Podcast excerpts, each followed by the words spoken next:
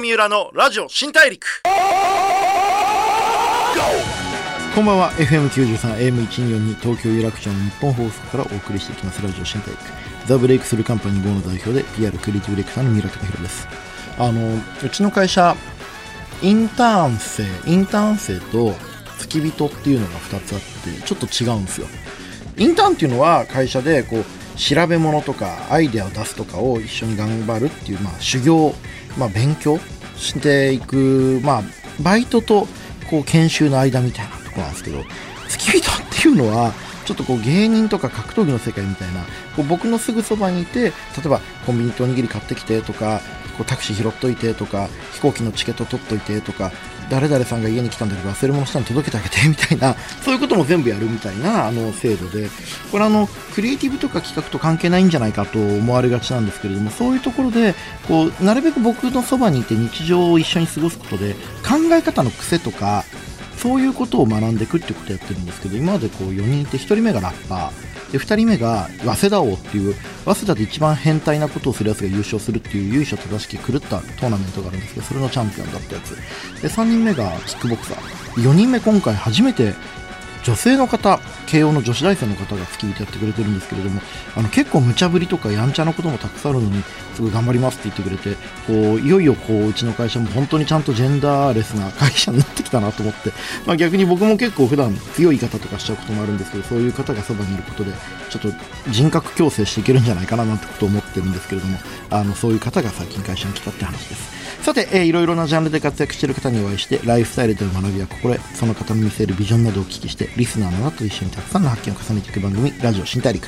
さあ今回は前回に引き続き芸人のヒコロヒーさんをお迎えしています。どうぞよろしくお願いします。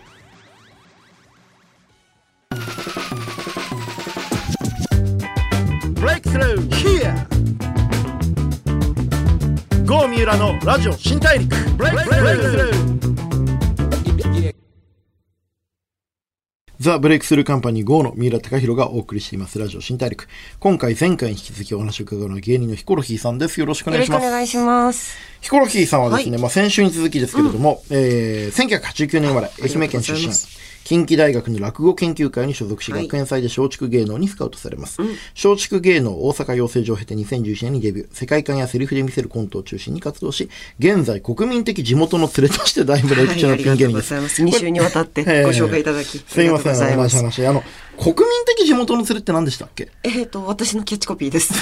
どういうこと？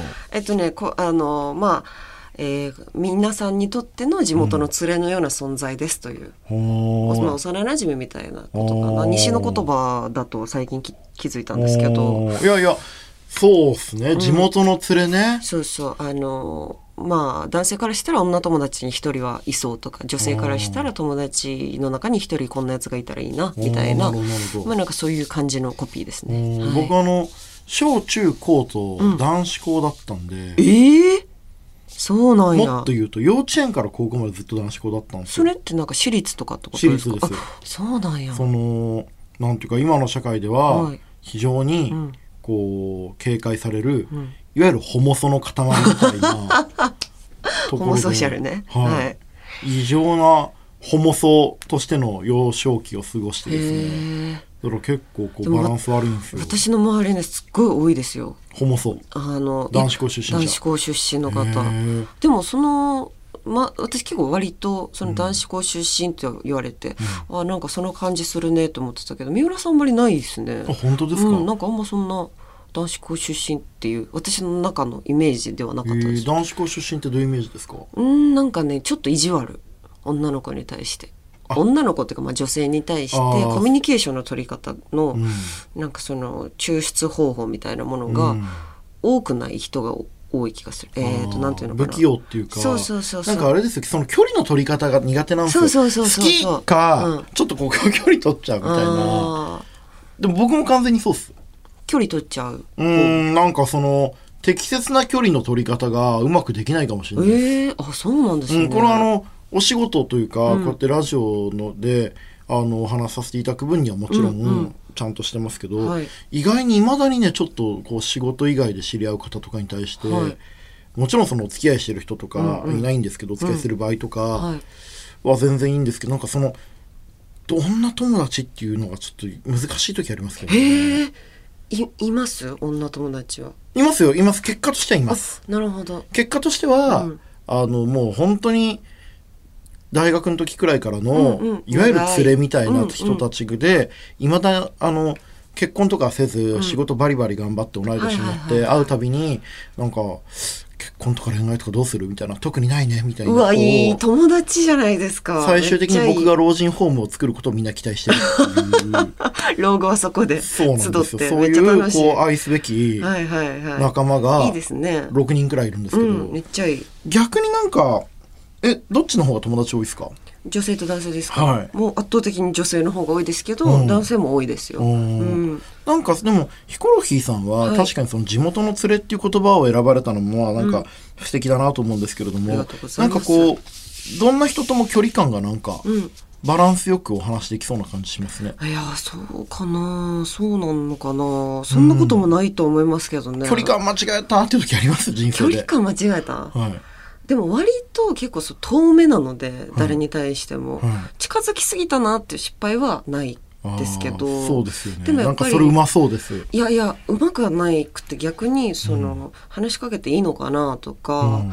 やっぱりこうこういうお仕事って今日もですけど一瞬一瞬だったりするじゃないですか、うん。でもそれもとてもねあの大事なご縁だったりするから、ん。縁を深めたいなと思っていても、うん。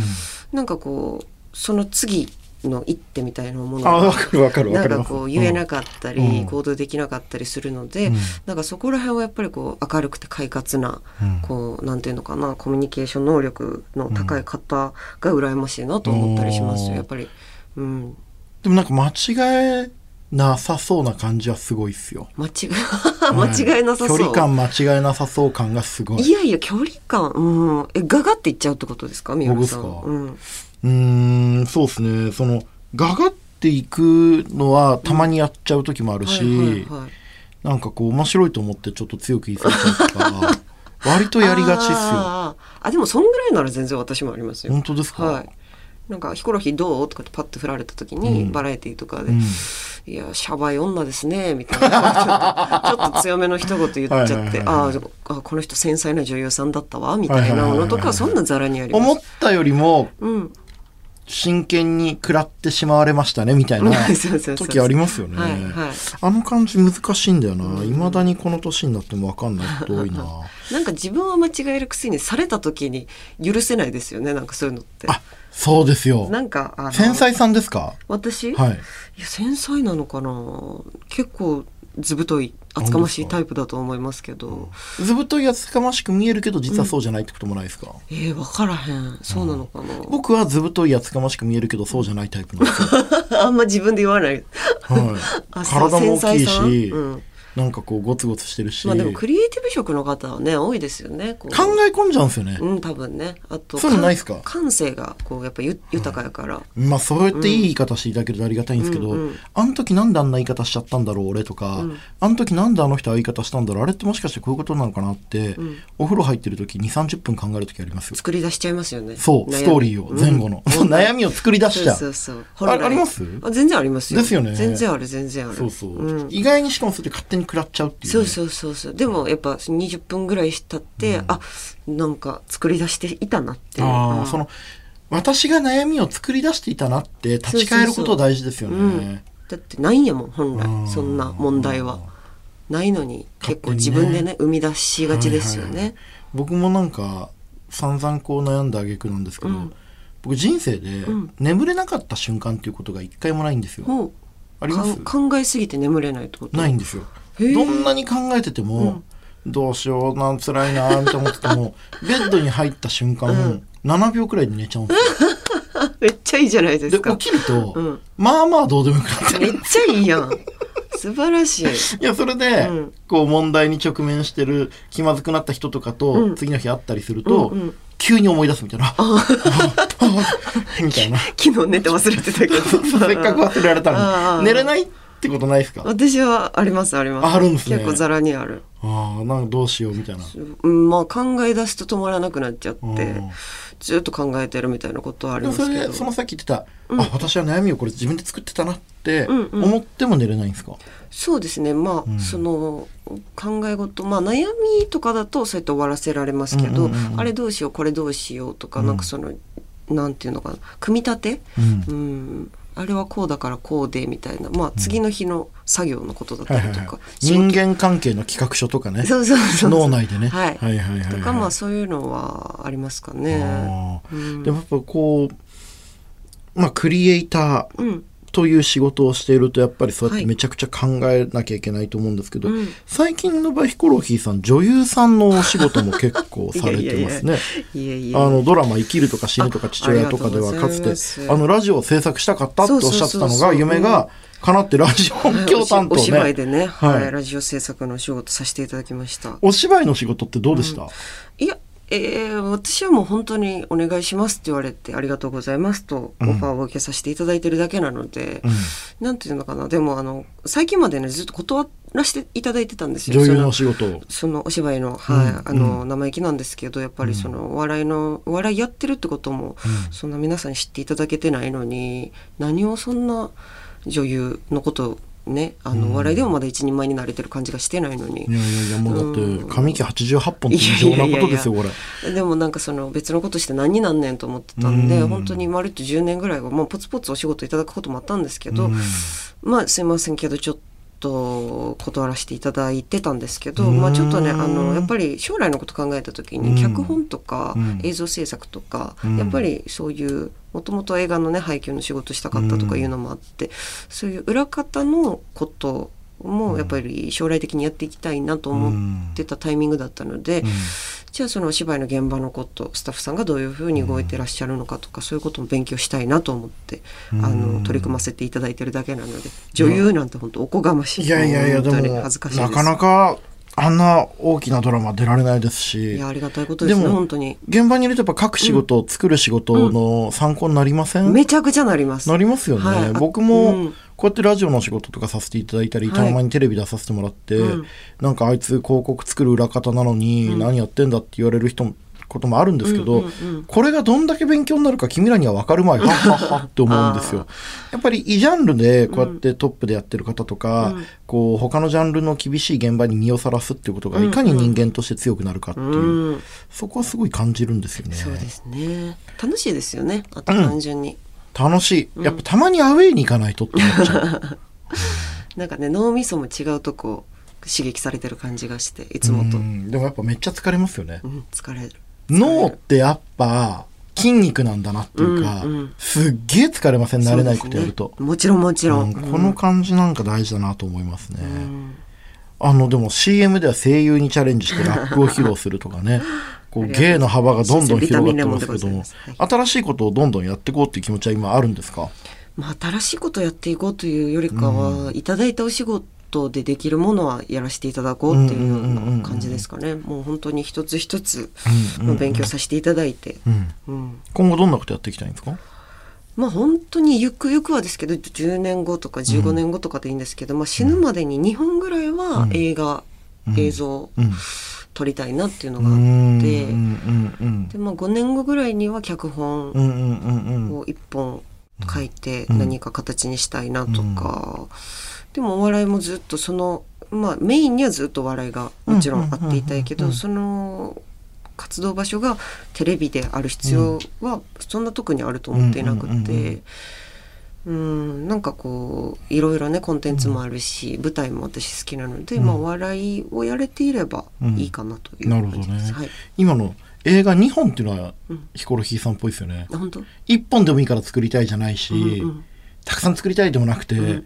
一本作っていろいろ納得いかないとこも多いだろうからもう一本。みたいなそのなんか妙に解像度の高い感じ。はい。その嘘がない感じがはい。いいなと思いましたけどね、はい。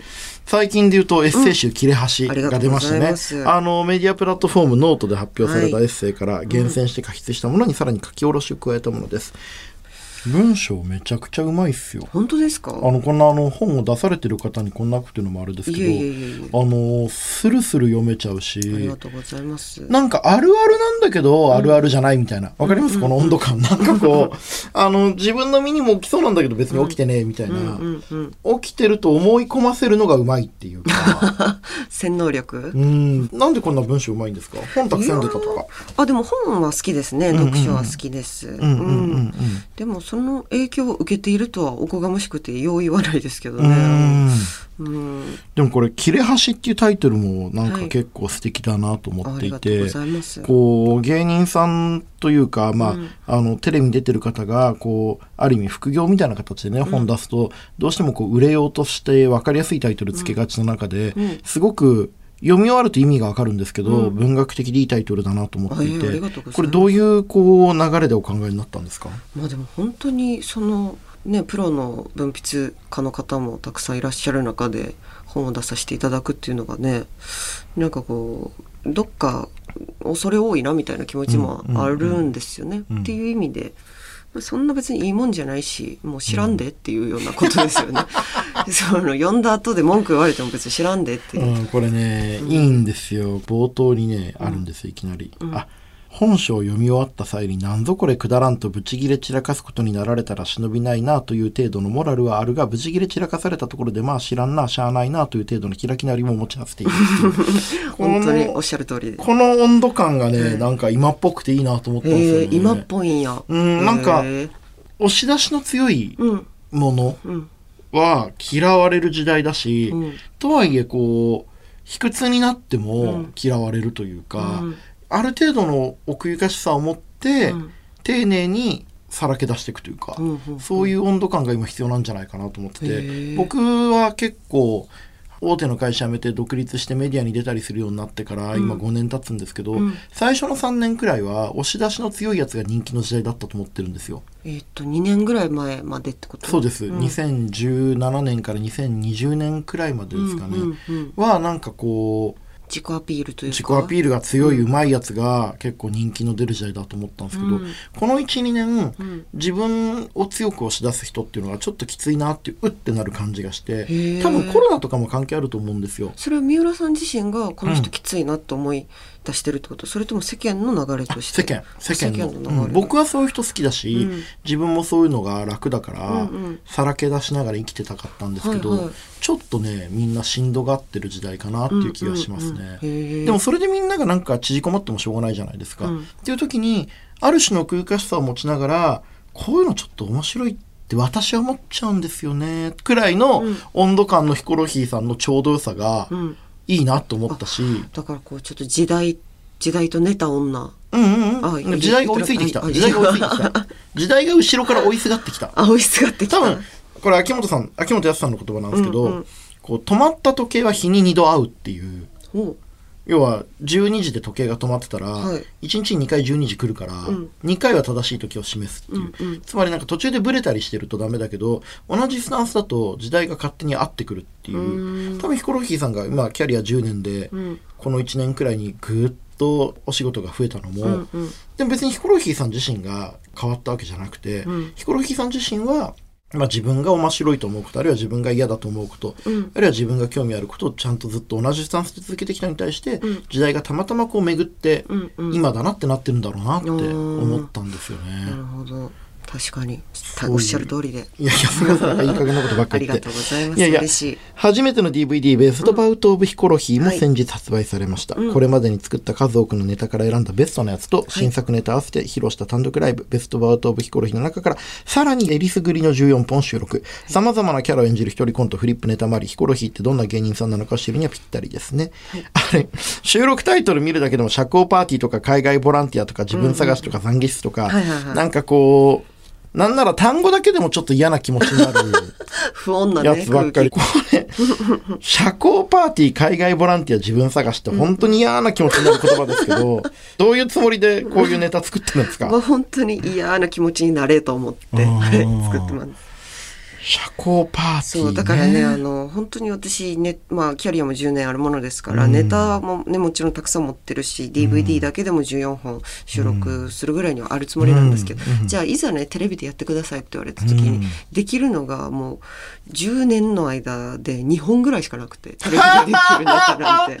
え、その、なんでテレビでできないんでしたっけ？やっぱりそのコンプラに引っかかるのもあるし、でも、あれでしょ？世の中コンプラもあるけど、うん。ヒコロヒーさん的にうん、これ世の中に出したら傷つく人いるだろうな、だからやめとこうっていうのもあるんでしょ？うん。うんそれはほとんどないです でもこれやりたいあれやりたいってこうね番組とかに言わせていただくと、大体もうあのちょっと無理ですってなって、うんうんうん。うんだから今テレビでやってるの2本ぐらいしかないんですよ。だから世間の方もしかしたらこいついつも同じネタやってるなって思ってるかもしれないですけど、本当はめっちゃあるんだぞあっていう、ね。るけど、うん。そのできないっていうね、うん。はい。あの、地上波テレビと、うん。まあ僕やってる広告もそうですけど、うん。押し付けがましいですからね。何あのが要はその、要はお金払って DVD 見てる人が、うんうん。なんかこう、見るのはいいけど、テレビってうん。ご飯食べながらつけててたまたま目にしちゃうとか、うんうん。見たくないものなのに見せ、見てしまうっていうに対して、うんうん。嫌なら見なきゃいいじゃんが言えないものじゃないですか。だからやっぱりそこのその、自分のこと好きとか、うん。要はお金払うって、それに責任を払う、持つってことですよね。そのまあ能動性がねそう、ヒコロヒーんさんを見るよって、ヒコロヒーさんのネタを私は受け止めるよっていう、はいはい。こう見る側も責任を持って見てくれるから、うんうん。こっちもいいボール投げられるけど、こうただで見る人に対して、こっちも、なんていうのかな、その、こう、ちょっと尻込みというか、気をまあねうん使わないといけないっていう部分はありますそうん。もね。ですね。まあ、うん。それがね、その、それこそ出役の責任でもあり、こちら側の責任だなとも思いますけどうんうんうんうんうんね。不特定多数の方の前で、うんうんうんうんものを喋る、やるっていうことはね。うんうんうんうん。うんテレビうん。出たかったですか、テレビ、うん。いや、その14年間でね、なかなかこう、あ、14本の DVD の中でも、うん。その、そんなにテレビに出せないネタが多いってことは、よりこう、コアな強いファンとの絆の中で、はいはい。たくさん純度の高いね、自分の好きなお笑いをやってきたと思うんですけど、テレビ出るとその一番得意なことはできなくなるじゃないですか、なかなか。うん。うんその中でもテレビ出たいってずっと思いました？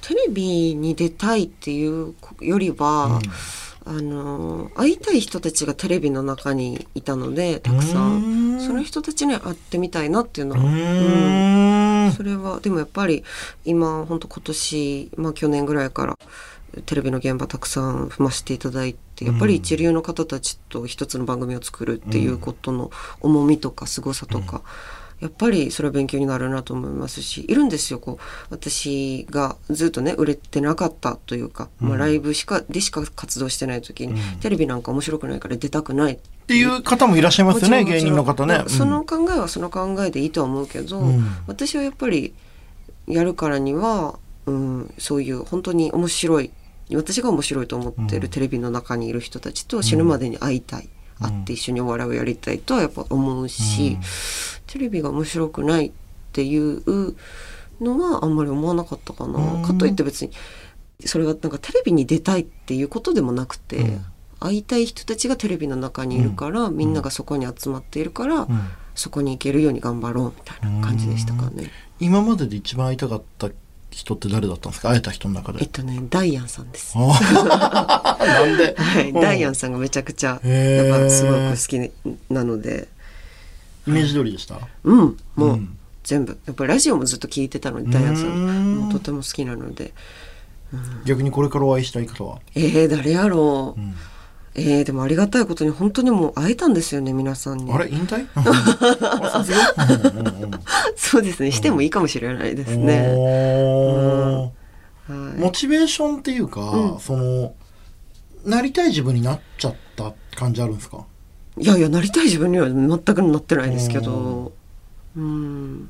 まあでも、あの、いつ辞めてもいいなとは思ってます。ううんんやめたら何します？えー海外行きたいです。海外ね。まあ、コわけロナもね。わけのわからんインフルエンサーみたいなこと言ってるけど、仕事辞めて海外で暮らしたいで。ですすね。もうなんかプール脇でバーキン見せびらかすタイプのね、インスタグラマーの発言ですけどね。嫌なね。嫌な女。いや女優とかね声優作家そしてインスタグラマーなどね、インスタグラマーちゃうんですよ。こどどね、活躍の幅が広がってますけど、はい。あのー僕もでもヒコロヒーさんのこの切れ端読んで、うん。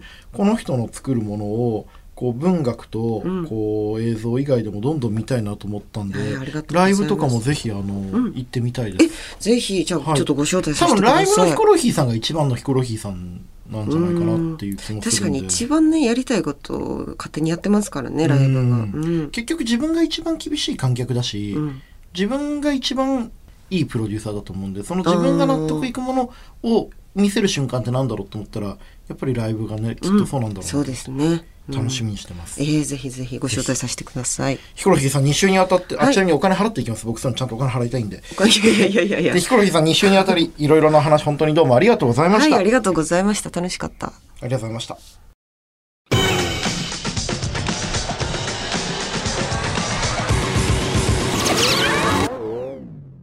郷三浦のラジオ新大陸 FM93 AM142 東京有楽町の日本放送からお送りしてきました。ラジオ新大陸。ヒコロヒーさんをお迎えしてお話を伺ってきましたがいかがだったでしょうか？いやーなんかヒコロヒーさんすげえ話しててなんだろうなまあ最初こうちょっと見抜かれてるな見透かされてるなからでもだんだんこうなんかお互いこう気持ちが寄り添っていく感じがしてあこうやってみんなあこの人地元の連れだって錯覚してくんだろうなと思って。めっちゃしてやられた感じがしてますけれども。